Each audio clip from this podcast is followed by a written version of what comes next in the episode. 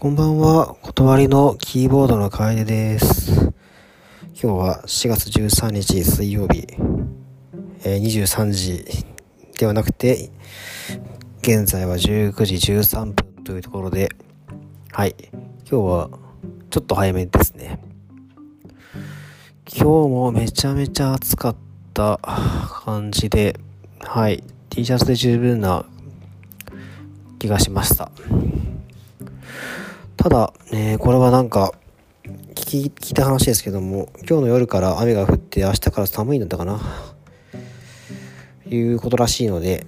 えー、寒暖差はね、ありますけども、皆さん体調にお気をつけください。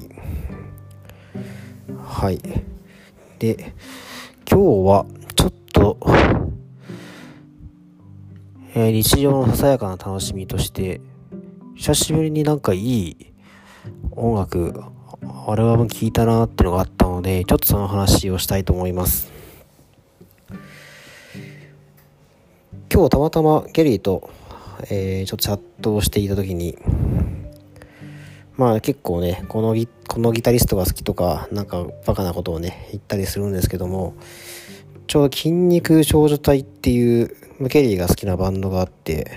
で、そんな話になった時に、ステーシーの美術、ステーシーの美術っていう、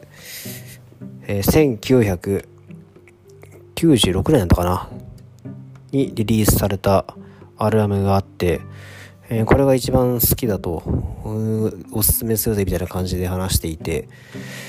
で、筋肉少女帯は結構ケリーが進めているのもあって、大体のアルバムは最低1回は聴いてもらって自分も結構好きなんですけど、このステーシーの美術はノーマークであんまり曲も知らなかったんで、ちょっとさっき、えー、聞いていました。確かに、あの、めちゃくちゃ良かったですね。確かにこれは、歴代ナンバーワンかもしれないっていう感じですね。このアルバムは、えっ、ー、と、6枚目？違うな、10枚目のアルバムで、えー、96年は、を調べたら、えー、筋肉症自体は何度か休止してるんですけども、その休止を経て、その後に作られたアルバム、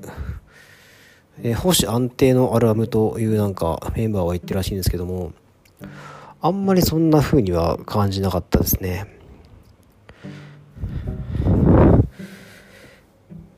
まあ、SE からね、始まって、え結構金賞っぽい曲が、えー、続くんですけどなんというか緊張感があるというかやっぱ音楽ってアルバムを通して聴くべきなんだなというのをちょっと久しぶりに思いました。最近はねストリーミング配信でねあの人気の曲とか、えー、シングル配信とか、まあ、自分でもやってますけども、えー、単品でねピンポイントで聞くことがあるんですけどもアラム通して、えー、聞くべき、えー、作品ですね。ちょっとなんかアコースティックギターがあシャレが効いた SE から始まってなぜか、えー、その SE のタイトルは「フィスト・オブ・ファーリー」っていうことで怒りの鉄拳みたいな感じだと思うんですけどあんまそういう感じの曲調ではないんですが、えー、そこから歌入りの2曲目が始まりまして「えー、銀鱗舞台」っていう曲があってなんだそれだと思ったんですけどだから自転車のことですね。でこの曲がねめちゃくちゃいいんですね。このアルバムで何を聴かせたいんだって時にやっぱり一番最初にこのこれを持ってくるあたりが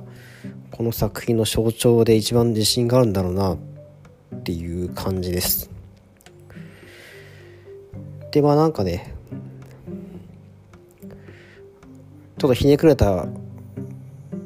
王権が頑張れ頑張れって応援してあげましょうみたいな感じの、ね、曲なんですけどもなんか途中でなんか友達が、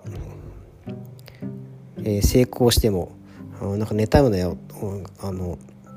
妬むなよと応援してやれ頑張れって言った後になんかベロを出して頑張れって言えみたいな感じで歌詞に聞こえて、なんてひねくれてるんだと思って、あの、歌詞見たら、あのベロを出してじゃなくてあのベルを鳴らしてっていう感じだったんで自転車のねベルを鳴らして騒ぐっていう 感じだったと思うんですけどちょベロを出して応援しろっていうのがちょっとね聞こえてちょっと笑っちゃいましたね。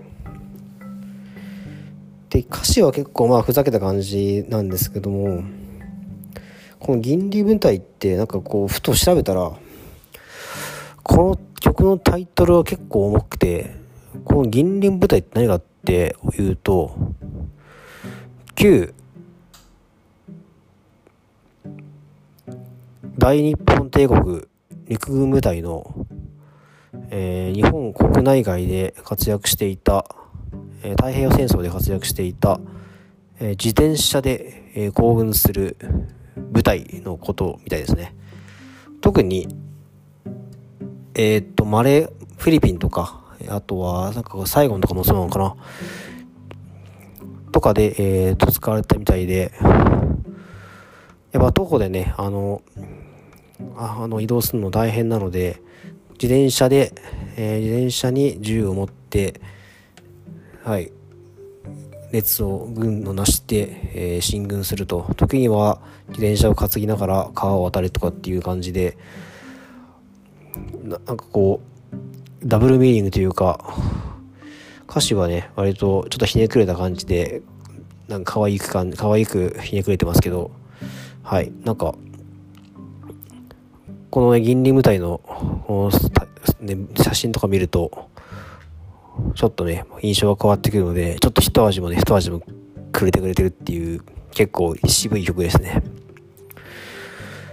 であとまあえー、っと可愛い曲調でちょっと不気味というか暗い歌詞が続くっていう曲が何曲か続くんですけどあと自分が気に入った曲は7曲目の「リテイク」っていう曲で大体アルバムのね真ん中っていうのはちょっと飽きないようにする箸休め的なねポジションの曲が、えー、多い印象だったんですけどこのリテイクはねなんかすごいですね。曲的にはこう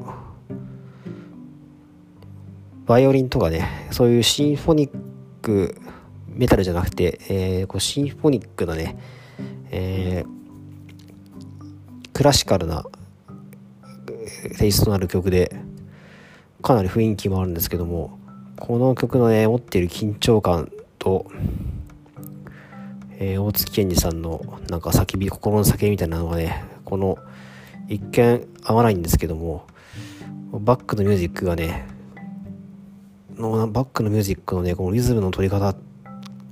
クラシックのねリズムの取り方なんですけど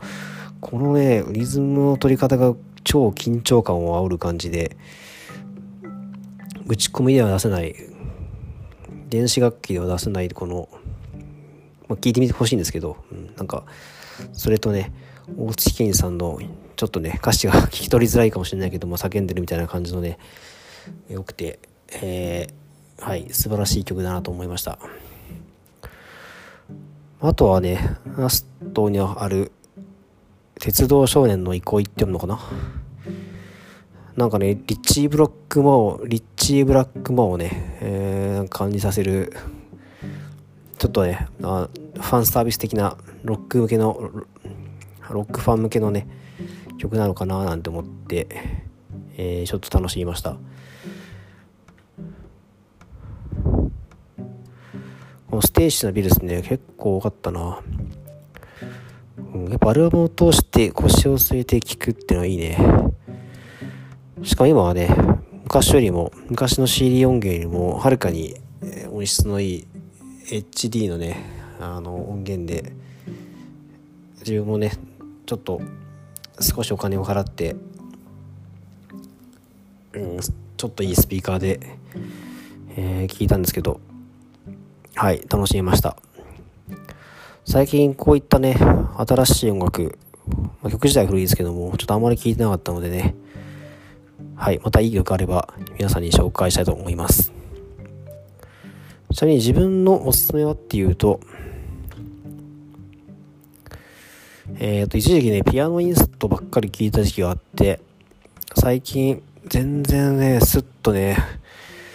出てこねえんだな。なんか、あれとかそれとかね、なんか、別にはぐらかしたわけじゃないですけど本当に思い出せないみたいな感じになるんですが。さあ出てこい。出てきてくれ。ムックじゃないね。ムックはビジュアル系だ。あ話違いますけどあれが結構良かったです。あのビジュアル系ですけどもベルサイユっていうバンドのねあの 新しいベストアラーム名前はさらに出てこない。はいそれも良かったですね。